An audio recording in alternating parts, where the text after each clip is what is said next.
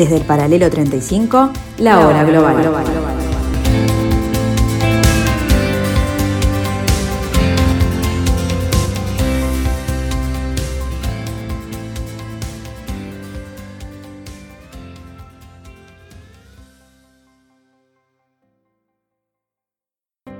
A partir de ahora, la hora global. Desde el paralelo 35, en Montevideo, la realidad internacional por detrás de los titulares. Conducción de Gustavo Calvo. Participan Leo Arari y Susana Mangana. La hora global. Una mirada al nuevo desorden mundial. Muy buenas tardes amigos, bienvenidos, bienvenidos a este territorio de la programación de Radio Mundo que hemos dado en llamar la hora global. Bienvenidos a este intento, a este nuevo intento de interpretar este nuevo desorden mundial.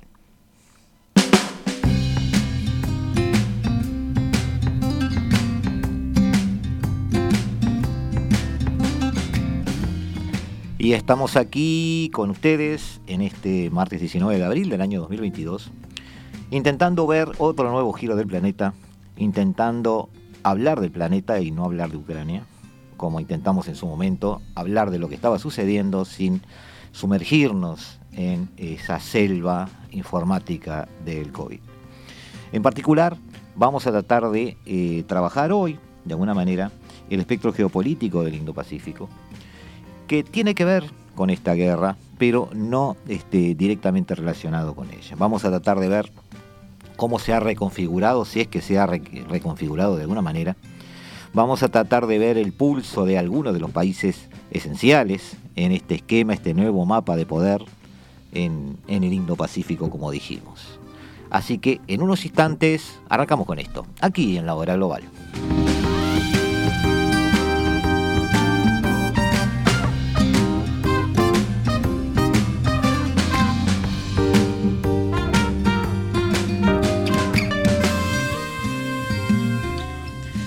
Estamos aquí en eh, tratando de entender los Juegos de Tronos de Asia, que ha sido siempre importante, pero lo es aún más desde que Estados Unidos vio debilitarse su hegemonía en solitario, por un desafío de la nueva Rusia primero, y luego por el avance incontenible de China en terrenos más complicados de defender como el comercial, el económico o el financiero.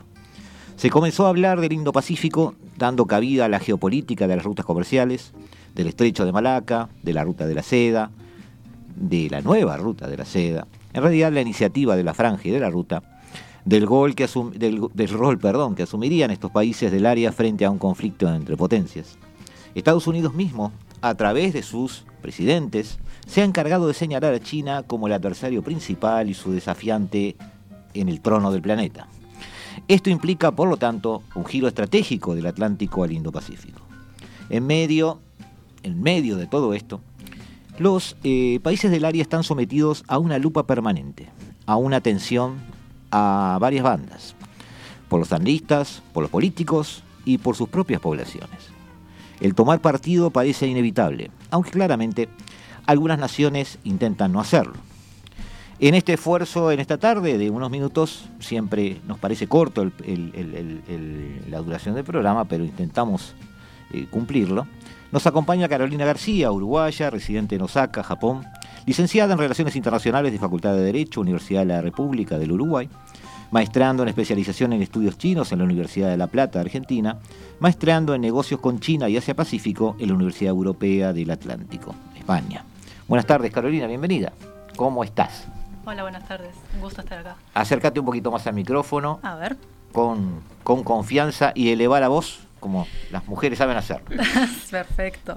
Y también está con nosotros alguien eh, ya de la casa, Rodrigo Belgar, magíster en Relaciones Internacionales, opción conflicto global en la era moderna, magíster en Historia, licenciado en Relaciones Internacionales, ayudante grado 1 en Historia de Relaciones Internacionales en América por la UDELAR.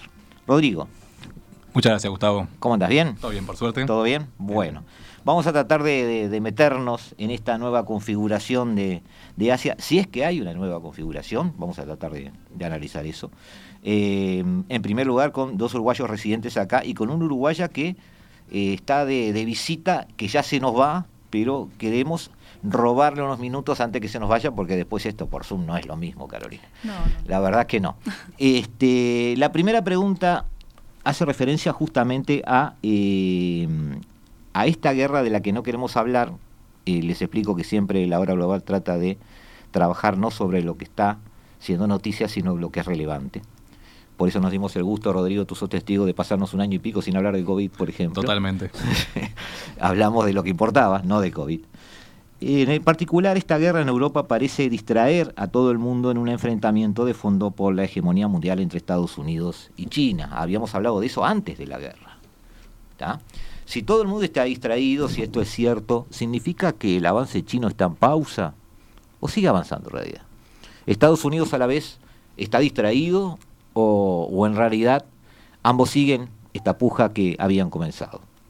Si por otro lado no es así, es decir, si en realidad nadie se distrae y nosotros somos un poco ingenuos, muchos dicen que esta guerra ruso-ucraniana también es parte de esa lucha global por la hegemonía.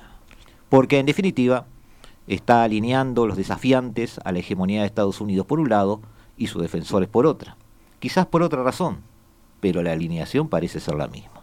¿Cómo lo ven ustedes? No sé quién quiere arrancar? Eh, no, el tema eh, depende un poco de cómo analicemos el fenómeno, digamos, de la distribución de los espacios de poder en el mundo, ¿no? Si hablamos de un esquema bipolar donde tenemos a Estados Unidos antepuesto a China, sin duda tu, tu enfoque, digamos, o sea, lo que estaba planteando en realidad se corroboraría, pero me parece que en realidad la, digamos, la, eh, la, apuesta, por lo menos la apuesta rusa, es más una, una, de una brega, digamos, una, una, un intento de una multipolaridad en cuyo caso nos, nos, no, o sea, es necesario distinguir a China, digamos, de Rusia, que no son el mismo actor. Tienen agendas, contra, digamos, contradictorias, son, digamos, o sea, polos de poder, incluso históricamente han sido antagónicos. Y, bueno, hasta el hecho innegable que pues, profundizaremos más, me parece, pero de que China en realidad se beneficia muchísimo de este conflicto y del declive ruso también. ¿no? Tú ves a China como ganadora del conflicto. Sí, sí, claramente. Chi si hay alguien que está beneficiando ¿Sí? de esto, China, seguro. ¿Te parece claro eso? Sí, sí, definitivamente. Carolina, ¿cómo lo ves tú? O sea, ¿esto es parte de la lucha de Estados Unidos-China o Rusia en realidad está peleando otras cosas y casualmente cae de ese lado de la, de la mesa de billar, por decirlo así? Eh, lo que manejábamos eh, con Rodri hace pocos días era que, mm, si bien eh, va de la mano, o sea, no, es antagónico el, la opinión que tenemos, este, va de la mano, o sea, la, op la, opinión de Rodri con la que voy a poner ahora. O sea, es decir, tenemos a Japón, Corea del Sur, como países democráticos en Asia, Sí. ¿Ok? Y eh, haciendo eh, de vecinos enfrente a Corea del Norte y, bueno, Rusia con el omnipotente eh, Partido Comunista Chino. Sí. Y, bueno, Rusia claramente, por eso no, no es este, distinta la opinión, simplemente para mí van de la mano. Ah. Así que sí hay como una especie de eh, países autocráticos con hay una alineación claro y países muy similar a la que se venía dando antes pero, algo así. pero ahora se da quizás por otras razones. Vos ves tipo un corte axiomático entre países democráticos y autocráticos. Es que hay eh, hay claramente hay eh, académicos que han tenido sostenido esa opinión. Sin embargo eh, claro vos tenés a Japón fuertemente alineado con los países por ejemplo del Quad. Claro. Y después tenés este, en el Pacífico a la AUKUS, eh, recientemente formada. Claramente, eh, tan, bueno, también veníamos manejando hace pocos días hablando eh, la, el plano militar, distinguiéndolo del plano económico, que ahora más adelante vamos a explayar ahí. Sí, sí, sí, yo, yo me gustaría preguntarle sobre eso. Por eso. Pero en definitiva, digamos, esta guerra empieza, suma al alineamiento que se estaba un poco dando. Tenemos un poco una discrepancia, como justamente, tipo, Caro en realidad suscribe un poco más a que hay un, hay un mundo bipolar y yo creo que es mucho más multipolar de lo que estamos planteando. Pero es interesante porque... Tú lo ves multipolar. Claro, claro. Yo siento yo, que van de la mano, como... porque tu opinión me parece que es súper interesante y además es, es, muy válida. Obvio. Claramente Rusia es totalmente distinta a China y yo lo vengo estudiando a China hace, hace rato ya. Y bueno, ya lo veníamos estudiando y, y ya Sí, contigo. Lo habíamos hablado con Carolina. De, Sí, una- de alguna tiempo, manera, claro, sí. Rusia tendría como sus espacios de influencia propios que China habría buscado arrebatar, por ejemplo, el Asia Central, Kazajistán, todo, por la nueva, por la nueva ruta de la seda. Claro, ya, ya, ya que estamos dando opiniones, me, me animo yo a tirar algo. Obvio, obvio. Este, que no, no es la idea del programa nunca, pero bueno, está. Este, sí cuando estamos mano a mano, como con Carolina, que ahí opiné un montón y Carolina fue muy generosa conmigo escuchándome. Eh, en definitiva, este, está bien, Rodrigo, lo que tú decís, es decir, hay una apuesta a la multipolaridad por el lado de Rusia. Tú lo ves multipolar el escenario. Eh, lo que pasa, lo que yo veo, Rodri, no sé si Carolina opina lo mismo, es que la asimetría ruso-china es tal, y a mediano plazo parece que va a ser tal, que Rusia va a terminar siendo un peón de una bipolaridad. Ah, eso sí. Pero, pero- ahí sí estamos de acuerdo. Yo- yo- hablamos, una cosa Ajá. es el escenario actual. Digo, es otra como yo cosa lo la, veo. la proyección. o en, sea, yo, digamos, yo sigo plazo. viendo una bipolaridad atrás. Haga lo que haga Rusia. Obvio, obvio. para mí, Eh, eso desde en tiempos de. Mao, perdón, desde tiempos de Mao siempre fueron distintas. En los que los comunismos fueron distintos siempre. Así que Y- eso y- siempre fue y así. actuaron muy separados. Exacto. ¿tá? O sea, hoy quizás son estrategias muy coincidentes, pero esto no es lo, lo usual. Ojo que yo suscribo tu lectura. Que, que- haya una, que haya una bipolaridad futura es una cosa, pero creo que por hoy todavía no se ha concretado. Todavía estamos en un mundo multipolar. Igual spoileamos mucho, ¿no? Pero lo sí, que queríamos hablar. mucho, sí, sí, pero vamos, Terrible. estamos bien, arrancamos, arrancamos muy bien. Eh, para tomarnos un vasito de agua y que nuestros amigos nos eh, reencuentren en unos minutitos, nos vamos a una pausa y ya estamos con ustedes. No se vayan de allí. Estás escuchando La Hora Global, una mirada al nuevo desorden mundial.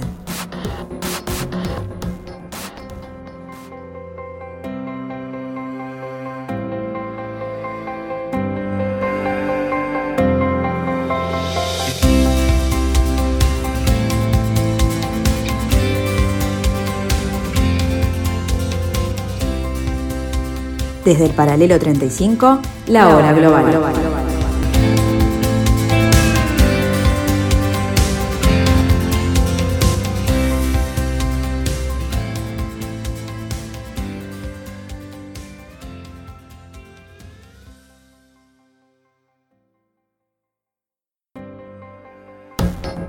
Estás escuchando La Hora Global, una mirada al nuevo desorden mundial.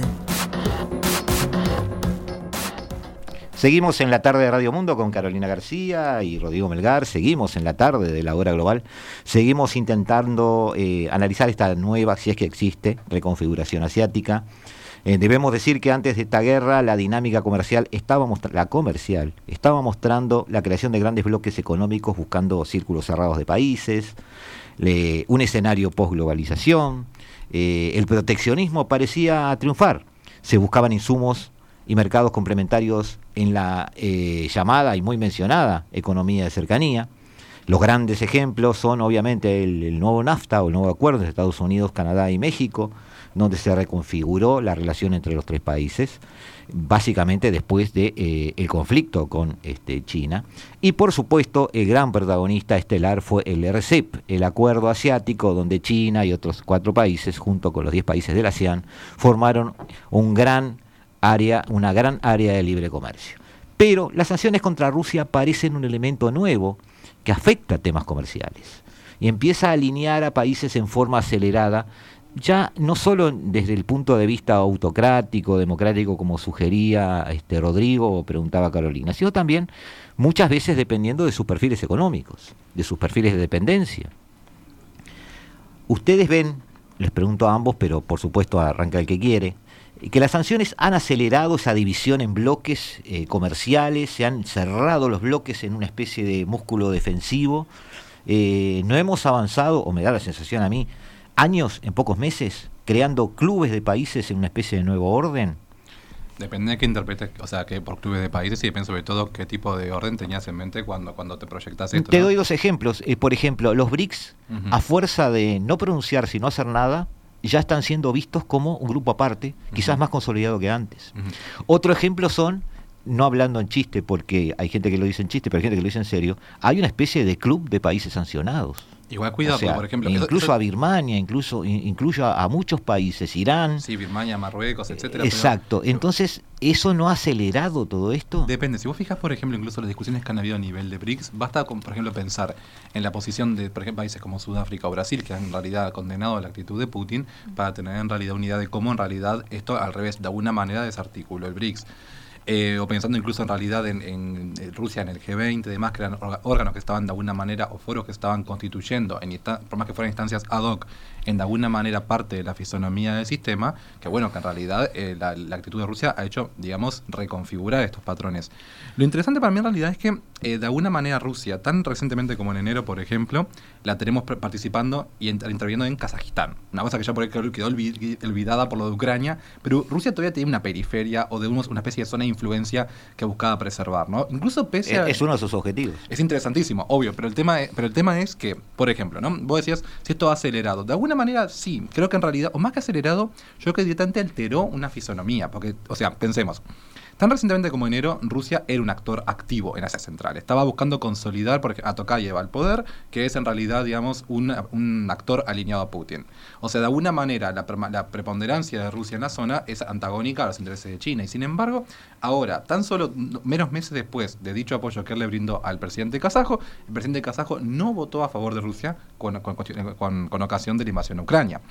Eso revela entonces, claro, como decimos, de que en realidad mucha intervención, mucho todo, mucho apoyo que le dio Putin en realidad a- presidente kazajo, pero sin embargo, cuando llegó un momento, es un espacio que está perdiendo a China, de alguna manera. No sé si decir que la, la guerra aceleró un proceso, incluso la, la guerra, si Putin, por ejemplo, hubiera ganado esta guerra, eh, o, o de una, como yo traté de hablar, que, que hizo su apuesta, que yo desde el principio dije que le, le salió mal y estaba alineado en que Ucrania ganaba esto. Sí, para Pero mí sigue en debate eso. bueno, pero para- ta- para mí siempre- Seguimos todos adivinando lo que quería Putin Obvio. y nadie sabe lo que quería. Pero, el tema es, eh, si él hubiese, digamos, le hubiese salido bien la jugada, hubiese ganado rápido, él en realidad ahora sería, digamos, un polo de poder al revés consolidado. En vez de eso está quedando en la órbita china, no, no porque la guerra per se lo aceleró, sino porque la suerte de la guerra lo aceleró. ¿Tú no ves que haya acelerado nada, Carolina? Eh, a ver, desde mi punto de vista, desde y bueno, desde sí, podría decirse, sí, desde, desde Japón, como si estuviera allá todavía. Ahora en- el fin de semana ya voy a ver para allá. La Pero- ventaja contigo es que lo puedes ver hasta como japonés. Me gusta eso. Claro, a ver, no soy, pero claro, este, sí, prendiendo simplemente la tele y viendo las noticias es otra cosa, sí, eh, te, lo, te lo digo por experiencia. Eh, así que bien, eh, voy a decirlo desde, desde el punto de vista japonés por lo menos, o desde hasta mi experiencia me ha dicho lo que he visto, eh, he tenido. Eh, tenemos un Japón que eh, rápidamente sancionó a Rusia eh, como nunca antes. eh, bueno, la velocidad con la que actuó nunca se había visto. Desde, mm, desde la guerra del Golfo de los 90 eh, no se había visto. El primer ministro japonés, Fumio Kishida, afirmaba que Japón necesita implementar rápidamente mejoras en sus capacidades defensivas y de seguridad. Eso también eh, después de lo que pasó con la guerra en rusa ucraniana. Además, eh, no hay que olvidar que tienen los territorios en disputa. eh, Sí, las islas. las islas, claro, Las la- Kuriles. los terri- las Kuriles para el rusa no, y los territorios del norte en japonés. Sí.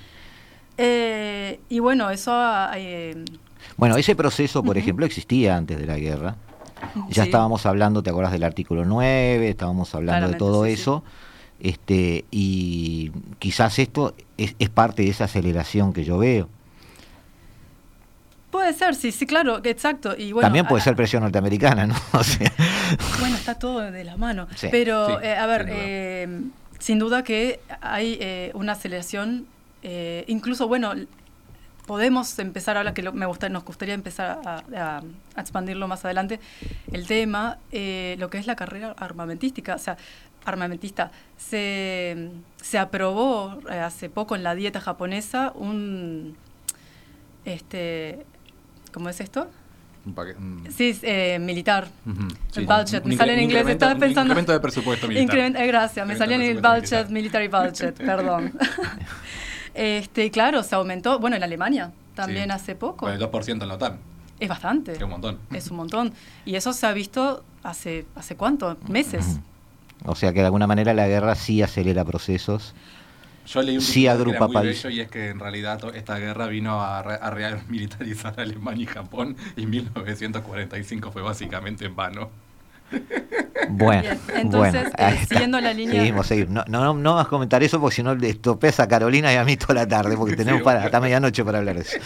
Y bueno, iba a decir, a, a seguir la línea de pensamiento que, Sí. eh, claro, Japón se unió a sus aliados occidentales en implementar sanciones económicas a Rusia y Bielorrusia para presionarlos financieramente. Eso también fue, fue una, eh, cuando accionó, eh, por eso fue, fue una toma de decisión que tomó una o dos semanas. Es Toda- muy rápido para Tokio. todas las veces que hablé contigo me hablaste de un Japón pacifista. ¿Está dejando de serlo? Em, con motivos defensivos. Ah, Ahí está el asunto. Y, para los adelante- oyentes, para los oyentes, ese con motivo defensivo fue con una sonrisa. Bien, claro, porque es un tema muy controvertido, eh, polémico en Japón, muy polémico. Tenemos la población básicamente casi dividida al, al medio, Mm. Este, en los que apoyan esa eh, Japón, por eso devenido del artículo eh, en disputa, el artículo 9, de eh, aumentar el presupuesto militar y este, las Fuerzas Armadas, ya pasarlas a Fuerzas Armadas eh, totalmente Formalmente. formalmente dicho. Eh, pero bueno, esa, eso sí en polémica allá y en discusión. Así que bueno, tenemos entonces sí una reconfiguración más acelerada. Eh, el tema Indo-Pacífico no estaba dormido, es lo que nos estamos, estamos dando cuenta. Bajando al nivel de detalle, antes de esta guerra teníamos una división en grupos de los países eh, muy sucinta, un poco sacando temas de, de- papers o de charlas con Carolina en algún momento, un análisis que hicimos acá. Eh, por un lado, India, Australia, Nueva Zelanda, Japón, activamente prooccidentales vía el Quad, por ejemplo, aunque sea desde el punto de vista militar, incluyendo por supuesto a Taiwán y Corea del Sur. Por otro lado, Pakistán, Vietnam y Corea del Norte, antes de la guerra, claramente a la sombra de la empatía china. En tercer lugar, los países del ASEAN, en una especie de zona gris, temiendo un poco a China, pero comerciando abiertamente con ella. Hemos visto en los últimos días cosas extrañas. No sé si, si, esto va a Carolina o a Rodrigo. Hemos visto cosas extrañas. Hemos visto, visto a India votando con China en su posición de no condenar a Rusia. Además comprando gas ruso en rublos. Este, quizás temiendo, quizás, esto es una este, consideración mía, ¿no? quizás temiendo que un desplome ruso sería algo peor porque alimentaría demasiado el poder chino. Hemos visto también un acuerdo chino-Isla Salomón que automáticamente pone presencia militar naval al este de Australia. Hemos visto un cambio de poder en Pakistán. Eh, el nuevo primer ministro, Sharif, caído en desgracia, en Khan, este, intenta girar a Occidente, aunque todo su entorno político eh, sopla en contra, ¿no? Pero el intento de él parece ser ese, un Pakistán que, recordemos que después de su pequeña luna de miel ahí en Peya- Peshawar, este, entrenando en las madrazas a los talibanes para luchar contra los soviéticos, se convirtió en el gran este, enemigo de Occidente, en la medida de que siguió sosteniendo esos talibanes cuando se convirtieron ellos en enemigos de Occidente. Eh, Asia está rara. Entonces, desde, desde mi ignorancia les pregunto, eh, en, en conjunto, ¿qué, ¿qué alineaciones están viendo de países o qué está sucediendo y cuáles son las divisiones de agua que están viendo? No sé si llamaría justamente que hace esta rara un poco en realidad. No, para mí está rara, eso no, me lo puedes o sea, discutir. un poco. No, al revés, pero mira, mira. esta- hoy voy a ser yo, Gustavo, que hoy te voy a decir, pero vos pensá en la historia, pensá en los entramados políticos de antaño. Ningún problema. Y mira, voy a, voy a hacer eco, eco de, de tu- de tus máximas. Y mm, te digo, al revés, para mí en realidad es una reconfiguración a una línea tradicional de poder. O sea, por ejemplo, vos decías justamente Pakistán, que siempre tuvo una alineación, digamos, pro-occidental por su conflicto con la India, que históricamente estaba alineada a la Unión Soviética. Bueno, recordemos que fueron respectivamente Estados Unidos y Unión Soviética que nuclearizaron en realidad Pakistán y la India. Los efectos, por más que son, son del club no oficial de los nuclearizados, es un, es un No, no, de acuerdo, pero es, pero para Occidente, er- en- en- desde que surgió el enfrentamiento con China, Pakistán está en la otra acera. Está bien, pero de alguna manera... Es ¿De acuerdo? Sí, pero de y alguna China está intentando contarlo en su acera, ¿con razón o no? Pero de alguna manera, sí, porque está en la, en la nueva ruta de la seda proyectada, está sin duda Pakistán. Pero de alguna manera es interesante porque vos siempre, digamos, buscás, o sea, el, el- el entramado histórico o mm, reconectar con eso. Y es, para mí es un retorno a una línea tradicional, en realidad, de la distribución de poder, en realidad, en, en lo que vendría a ser el Indo-Pacífico. Pensando justamente en, de alguna manera, la India de vuelta acercándose a Moscú, como lo hiciera, digamos, en la época de la Unión Soviética, y Pakistán, obviamente, por antagonismo con India, capaz que de vuelta empujada en brazos de Occidente, ¿no? Como un sentido, una vuelta al tradicionalismo. De Una, la- una de la especie de enroque ahí. Eh, sí, pero tradicional, ¿no? Como dijimos, está, ya jugamos con, pusimos un rupturismo un tiempo, un par de décadas, o sea, mm, volvamos a... mm, Y ojo, yo soy escéptico de ese rupturismo para mí, porque Pakistán de alguna manera oficialmente igual siempre se mantuvo alineado a Occidente. O sea, incluso, digamos, o sea, buscó colaborar, o sea, a la vez que por un lado apoyaba a los talibanes, o sea, siempre tuvo ese juego delicado, como por ejemplo de otros países como Saudi Arabia, de concertar a la vez con Occidente y a la vez mantener de alguna manera su rol en el marco de, digamos, eh, del, del yihadismo y la religión y el apoyo, digamos, a, digamos, a ciertas eh, corrientes eh, religiosas, para cosa de no perder la primacía dentro de, de- dentro de dicha esfera, ¿no? O sea, es un juego muy peligroso, pero yo nunca, yo no me atrevería a decir que Pakistán fue, digamos, o sea, No, no, un- esto no ha girado. antagónico, Tampoco digamos, ha girado porque este, este cambio de, de- de titular, digamos, eh, Sharif tiene un un gran discurso, eh, ha enamorado con su discurso occidentalista, pero todo su entorno es, eh, es más pragmático. Como Khan era pragmático, por eso estuvo más de 20 años en el poder. Es decir, Pero sobre todo porque si bien hay sectores en Pakistán que han sido antioccidentales, han habido muchos sectores que han sido prooccidentales, incluso durante, por ejemplo, la guerra contra el terror, la ocupación estadounidense de Afganistán y demás. O sea, no ha sido. Eh, eh, el, ejército digamos. pakistaní le debe mucho a Occidente, Mm, aunque duda. también le debe mucho a China en los últimos totalmente, tiempos. Totalmente, sin duda. Eh, ¿qué- a ver si, si tú no lo ves raro, Carolina, tú que sabes más que nosotros de esto. Para Volvemos vos, a Asia- Oriente volvemos a lejano. donde quieras. Ah, Volvemos pero- a Oriente Lejano. Ah, les gusta, ah, bien. Sí, eh, pasamos por Oriente. ¿No ves una Asia rara? A ver, ¿qué, qué se interpretan por raza Por rara es eso, rara? es eso que yo te dije. Veo esos cambios en Pakistán, estos, esta, est- Bien. in- India, que al final te voy a tener, terminar preguntando lo que no querías, es decir, India al final con quién está. Entonces, en definitiva, eh, esas, eso es lo que yo llamo raro, es decir, no hay definiciones como las que tendríamos en una Europa, en una América, en una Eurasia.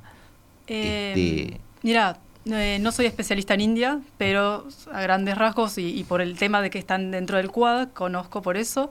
Pero lo, lo voy a dejar en manos de Rodi. Estoy de acuerdo con su postura, esa- está, está muy bien. Ahora, vimos el otro día el, el mapa, que va a estar disponible, me imagino, en la web, Sí. eh, de los países que sancionaron. Y India se abstuvo este, en la guerra, ¿cómo era? Sí, sí. Había dos tipos La, de... con- la condena la condena, a la, a la- exacto. a la guerra de, digamos, de Rusia contra Ucrania. Estábamos viendo, bueno, Japón obviamente can- condenó, Bueno, por eso mencioné Ah. ahí los BRICS, se abstuvieron todos. Eh, pero del. Quad, por ejemplo, que son cuatro, Japón se condenó, Australia condenó y Estados Unidos obviamente condenó. El único que no condenó fue, Fue India. India. Es una- claro, ahí entiendo, eh, está bien la pregunta, está bien formulada.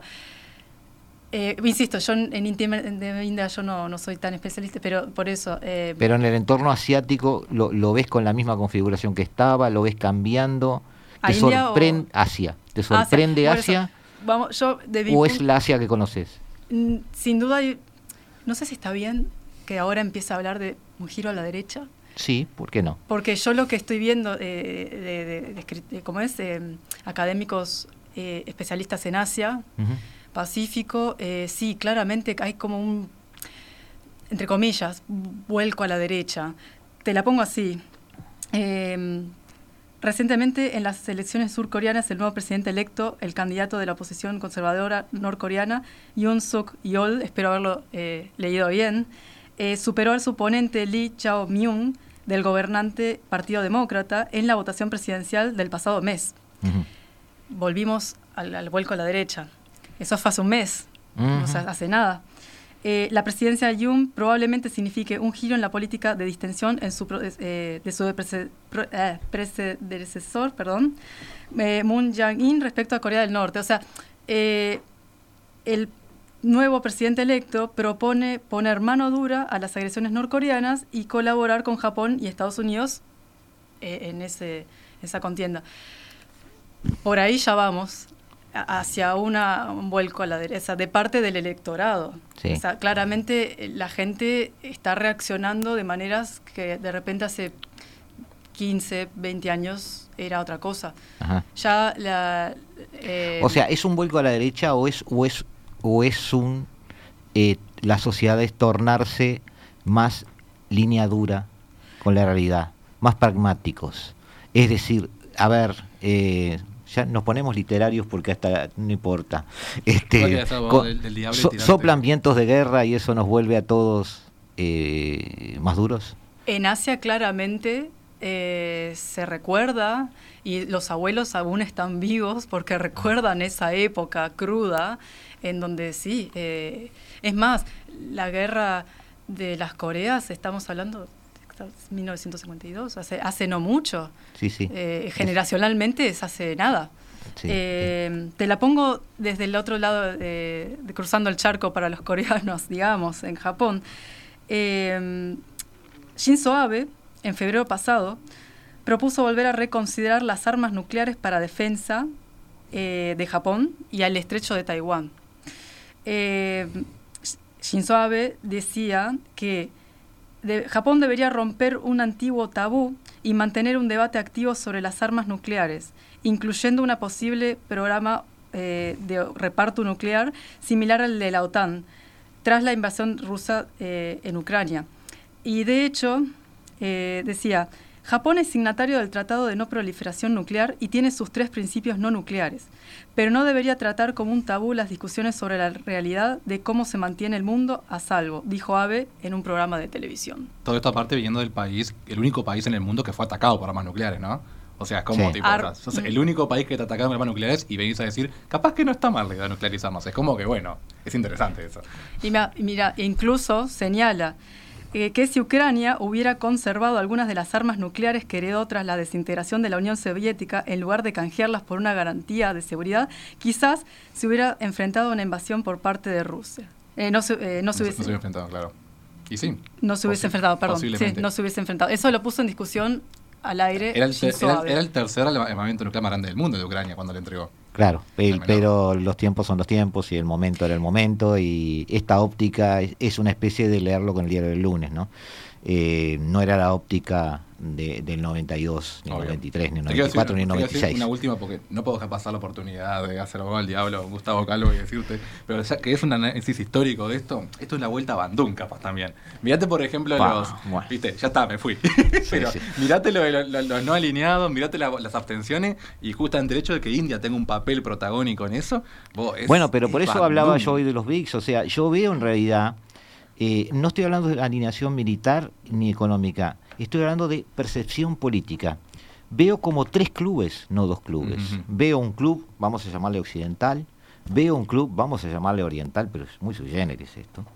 Y veo lo que algunos analistas han llamado el resto, Posta, sí, sí. que son quizás los treinta y pico abstenciones en la Asamblea de las Naciones Unidas.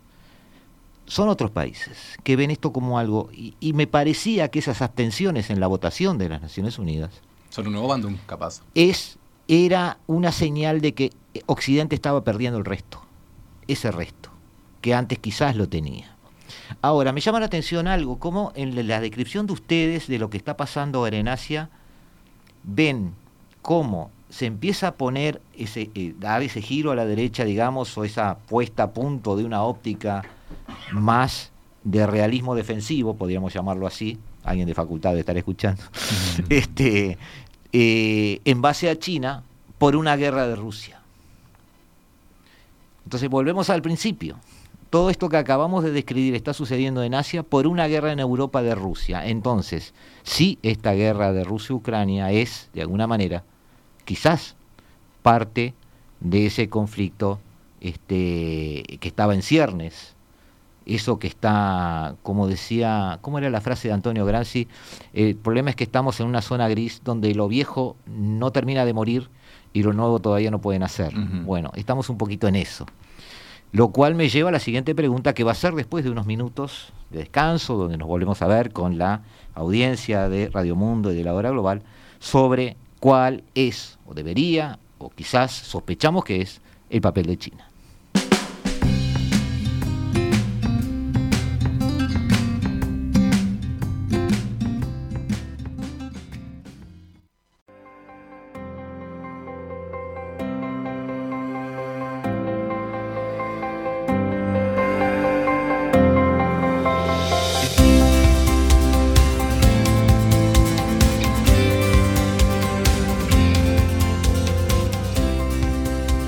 Desde el paralelo 35, la hora global.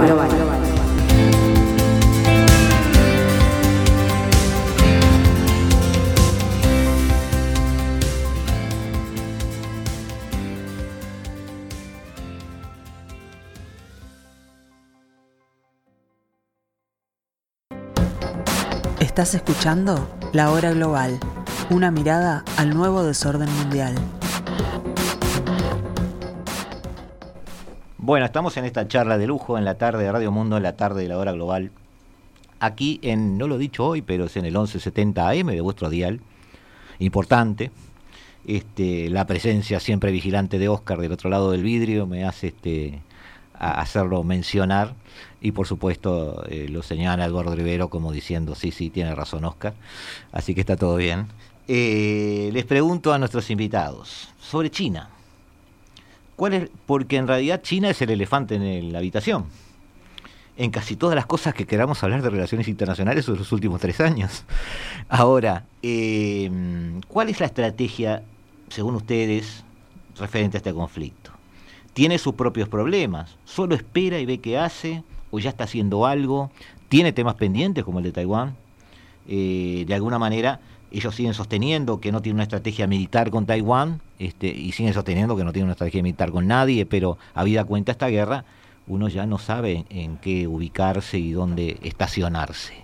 Los escucho. Bueno, vos sabés que yo en realidad tuve todo un trayecto, ¿viste? Donde arranqué siendo un realista empedernido y acérrimo y hoy por hoy me hice casi un idealista. Pero... No, los idealistas no existen más. Pero de cualquier manera, una cosa que sí quiero traer a colación del, realismo que me pareció o sea, interesante es lo que plantea Kissinger en su libro de, sobre China, que es todo el tema de cómo opera China con el tema de Wei Chi, ¿no? La idea de, lo que es el, juego Go para Japón y Corea, el Wei Chi para los chinos, que es básicamente, para explicárselo a los oyentes, una suerte de tablero, como las damas básicamente, donde vos, o sea, no ganas comiendo las fichas del otro, sino dejándolas sin margen de maniobra, asfixiándolas en algún sentido. Y lo que Kissinger hacía era una especie de metáfora en la cual decía que, que China operaría en términos geopolíticos de la misma manera, de alguna manera cercando al enemigo sin directamente acabarlo, pero al dejarlo sin margen de maniobra, de alguna manera lo subvierte y lo fuerza a colaborar con ella. Que es un poco lo que hablamos antes contigo, Gustavo, el tema de las compras, por ejemplo, de activos que ha realizado China en Siberia, o de alguna manera, bueno, todo lo que ha sido la expansión de China en lo que es el lejano oriente. Y esto es interesante porque el declive ruso la beneficia directamente.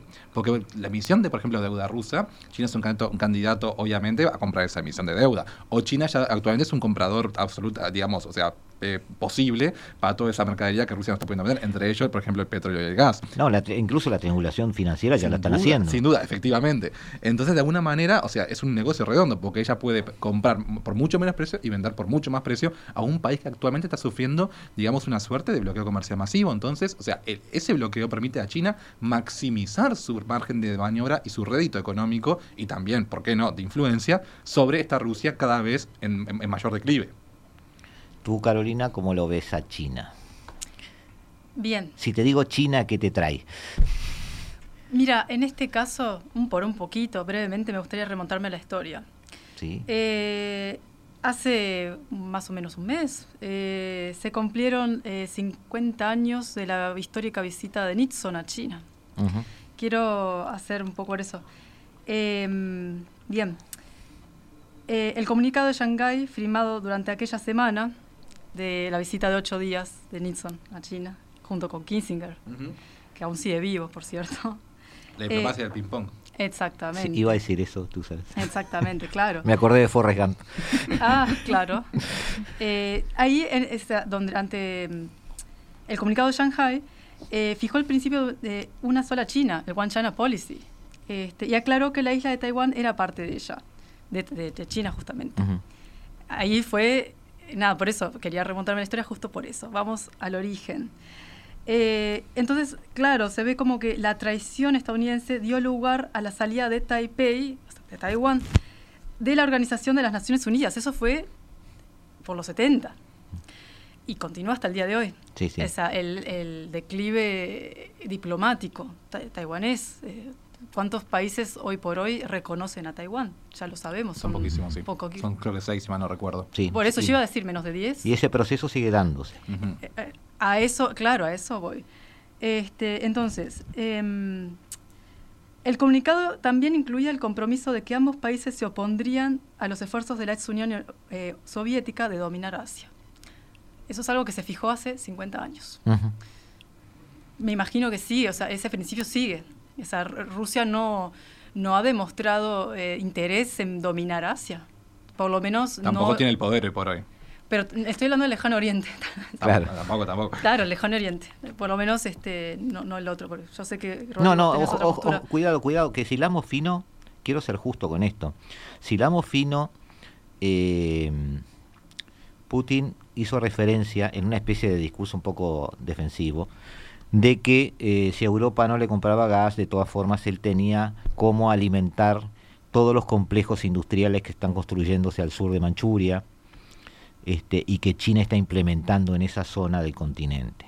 Pero parte de su discurso era que eso también era complementario con una reindustrialización perdón, que planeaba Rusia hacer de todo ese territorio. Así que a mediano y a largo plazo Rusia tiene planes para Asia. Hay que ser justos con eso. Obviamente hoy no tiene la capacidad para hacer movimientos de gran porte, pero quería sumarlo al comentario de Carolina. Sí, perdón, sí, y, No, y ahí te hago una consulta en, parte. Eh, Claro, yo iba a, argumentar, hace antes de la, de, la, invasión rusa en Ucrania, el presidente Xi Jinping y Vladimir Putin estaban mano a mano en, en contraposición a Estados Unidos y sus aliados y una OTAN que vela por los intereses de estos últimos. Sí, sí, sí. Así que sí, claramente había, hay una tendencia, como tú decías.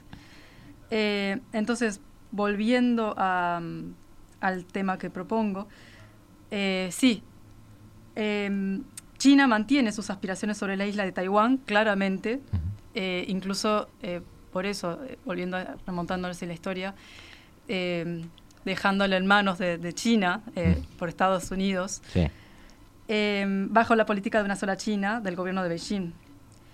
Taiwán, una isla con territorio independiente y democrático, pretende defender a toda costa su soberanía ante las agresiones chinas. ¿Estamos de acuerdo? y por eso ha buscado apoyo en potencias democráticas como Japón, Estados Unidos, el Quad. Existe una preocupación cada vez mayor en Japón también eh, ante la ocupación china en Taiwán, que prueba eh, fundamentalmente su seguridad y defensa. Ambos países eh, bajo la cooperación de Estados Unidos y Japón, ambos países se ven como con la responsabilidad de estar preparados ante un posible ataque chino en el estrecho de Taiwán y responder de forma conjunta. Y ahí, volviendo al tema anterior, eh, Surcorea también está en esa línea y se, les está sumando. Claro. Ahora, yo, yo tendría que hacer... Ah, perdón. Sigue, sigue, sigue. No, no, y también iba a decir, complementando que me había olvidado de la primera pregunta, que volviendo, eh, los países del sudeste asiático que si bien son democracias imperfectas, creo que ya sabemos lo que pasó en, Myanmar, sí, sí, sí, sí. O Vietnam. Ser democrático es una es un abanico muy amplio y tiene muchos grados. Exactamente, claro, y por eso es como una zona que habías dicho justo medio gris, pero claramente en el plano económico hay una gran cooperación con China, en el plano militar, eh, eh, las injerencias chinas en el Indo-Pacífico han, demarcado una clara respuesta por parte de los países sudeste asiáticos. Han puesto un párate. Por eso, por eso en el caso de Taiwán yo tendría que hacerte una pregunta, por sí o por no cortita para no, porque siempre estoy mirando el reloj y cuidándolos. Es la terminado el programa. Eh, la posición de China es que no va a ser una acción militar en, en, Taiwán. No, no estoy hablando de creerle o no, estoy diciendo lo que dicen. La posición de China es que no va a intervenir militarmente en Taiwán. La posición de China es que de alguna manera la dinámica política va a hacer que Taiwán vuelva. Según eh, los políticos chinos, hay rendijas, hay ventanas semiabiertas o puertas semiabiertas por las cuales podría llegarse a entendimientos con la clase política taiwanesa y llegar a algo que podría convertirse con el tiempo en una cooperación tan fuerte que implicaría la, la, unificación. A quienes analizan eso, que en general son occidentales, los que yo leo por lo menos, no les parece que eso pueda suceder, pero sin embargo cuando uno empieza a ver los, los, eh, el, el espectro político taiwanés, empezamos a encontrar partidos unionistas, empezamos a encontrar partidos eh, de políticos que dicen en voz alta que apuesta a la unificación. Eh, yo sé que da para todo un programa, Carolina, y como tenemos un minuto y medio para esta pregunta, solo te digo, en tu percepción, ¿es posible eso o no? ¿Sí o no? Yo te iba a responder con respecto a la posición de estadounidense, Ah, que eh, también veníamos hablando de que, eh, ya que, o sea, Estados Unidos claramente no va a permitir que eso pase, desde mi punto de vista, sea, Ujú. por eso, según desde el punto de vista occidental también. claro. Eh, te, te digo, Taiwán además es el productor más importante de microchips del planeta. Eh, La Semiconductor eh, Manufacturing Company, o sea, la TSMC, por sus siglas en inglés, y eso lo vuelve un punto geoestratégico, geoestratégico sumamente importante para mantener la estabilidad de la economía mundial y eh, lo hace altamente dependiente de su tecnología. Eh, o sea, la... Entonces tendríamos que ir más abajo en la pregunta. O sea, Estados Unidos no puede permitir que eso pase. ¿Qué quiere decir? Porque es- existe, en mi pregunta entonces va más abajo. Estados ¿En la Unidos población de Taiwán hay un lugarcito para la idea de la unificación? eh, Em, mira, en realidad lo que nosotros hemos estado conversando justamente es que en realidad en Taiwán obviamente hay en realidad un partido unionista, pero en Claro. realidad que la población mayoritaria en realidad de Taiwán estaría en contra de la unificación. Eso, Claro. eso sería Claro. aplastante. Claro. Y, e ojo, no significa eso que la mayoría estén, por ejemplo, a favor de una independencia inmediata tampoco. La gran mayoría proyectan una independencia largo placista, porque creen que una independencia automática e inmediata conllevaría un enfrentamiento con China que sería muy riesgoso en realidad. O sea, Claro. la- la Pero la es- unificación con China No, es, es- es- no es, no es algo que ellos contemplen. ahora. No es que no contemplen, encuentra, digamos, una oposición en la mayoría del electorado. Claro. Ta, ta, Eh, ta. Te voy a reforzar eso que estoy totalmente de acuerdo.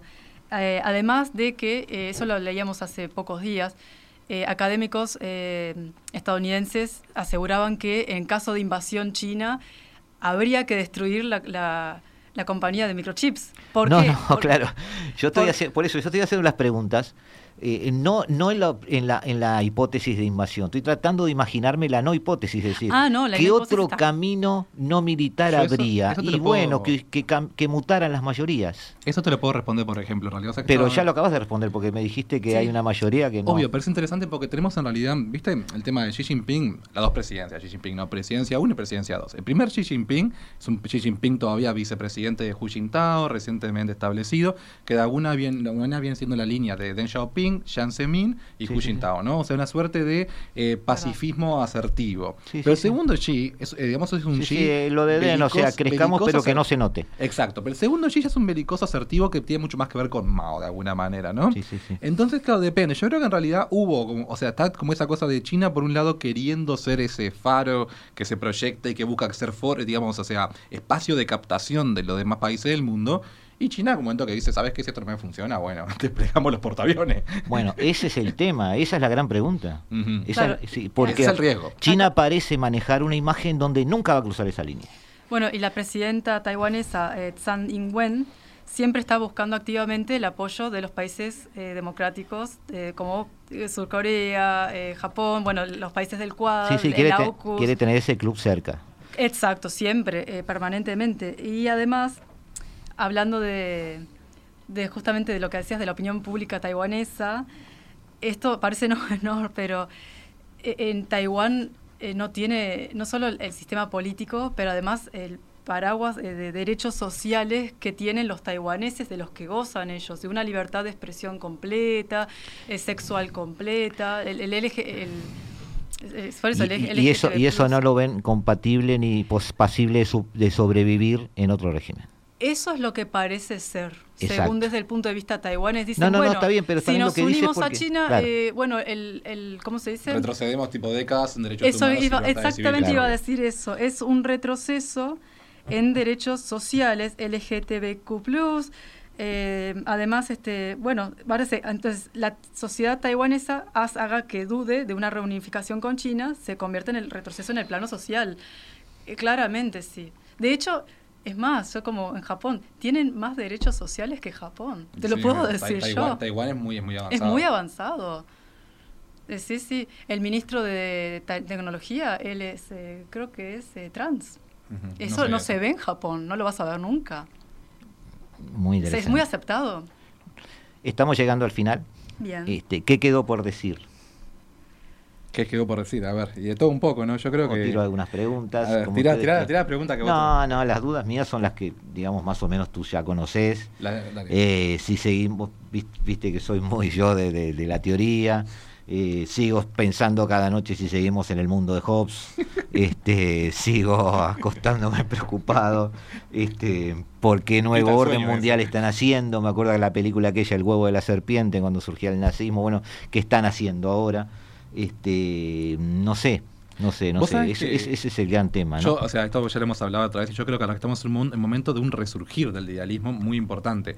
La otra vez lo hablamos cuando hablamos con el tema de Ucrania y Rusia, y el tema es, si fuera un mundo realista puro y duro, o sea, Europa nunca habría comprometido su posición con las sanciones económicas y demás, y con el- ni con el Nord Stream 2, justamente porque habría dado de alguna manera eh, preponderancia o una importancia mayor a las variables económicas, a la conveniencia o no conveniencia en realidad, digamos, de las sanciones económicas. O sea, de alguna manera para Europa es tan caro el idealismo, tan importante a nivel ontológico, en su razón de ser, lo, digamos, sea, lo, que, lo que implica el- el quantum de valores europeos, que estuvo dispuesto a sacrificar, digamos, justamente el buen pasar económico, las ventajas comparativas del comercio con Rusia, en aras de preservar la esencia europea. Si algo, yo creo que al revés, estamos en una especie de resurgir del idealismo y una reafirmación de la importancia de este... Tú decís que está pasando frío y hambre por principios. Efectivamente, sin duda, puro y duro, así. Así, Así. te gusta como lo digo. Me ¿viste? encantó, me encantó. Como visceral. me encantó. Esa es mi posición, por lo menos. ¿Hacia dónde vamos, Caro? Eh, estoy de acuerdo, pero eh, claro, desde el punto de vista asiático, de vuelta al lejano oriente, no es tan así. Estaba leyendo hace poco, eh, bueno, por fase inmediato a la guerra de Ucrania, eh, en Ucrania, que eh, Japón, por ejemplo, va a reducir paulatinamente su importación de carbón ruso, pero no lo puede hacer inmediatamente, porque ya sabemos que Japón es una isla totalmente dependiente de energía eh, eh, en- importada. Entonces ese timo, eh, bueno, además eh, los precios en Japón también estaban aumentando de igual manera que aumentaron mundialmente. Eh, los precios se dispararon desde la guerra en Rusia, mundialmente. Eh, el- el- el- lo que es el, el gasoil, todos los productos derivados de petróleo. Vamos hacia, entonces, definir el futuro del planeta como antes en el Indo-Pacífico. Sí, O sea que tenemos Carolina para rato. Y sí. Y el declive ruso, aparte, fomenta este, esta configuración china, así que. Obvio. Está bien. Amigos, hemos llegado ya cerca del final.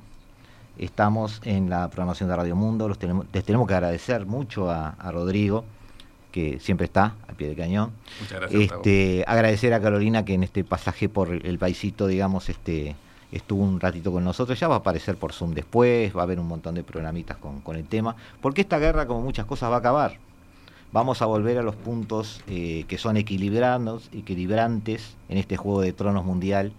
Y todos sabemos que, como dijo José Piqué hace unos meses, el, el, el fiel del planeta, el centro del planeta, ha girado hacia el estrecho de Malaca. A él le gustaba centrarlo en esa, de esa manera. Y, este, algo de razón me, me parece que tiene. Los dejamos. Esto fue La Hora Global.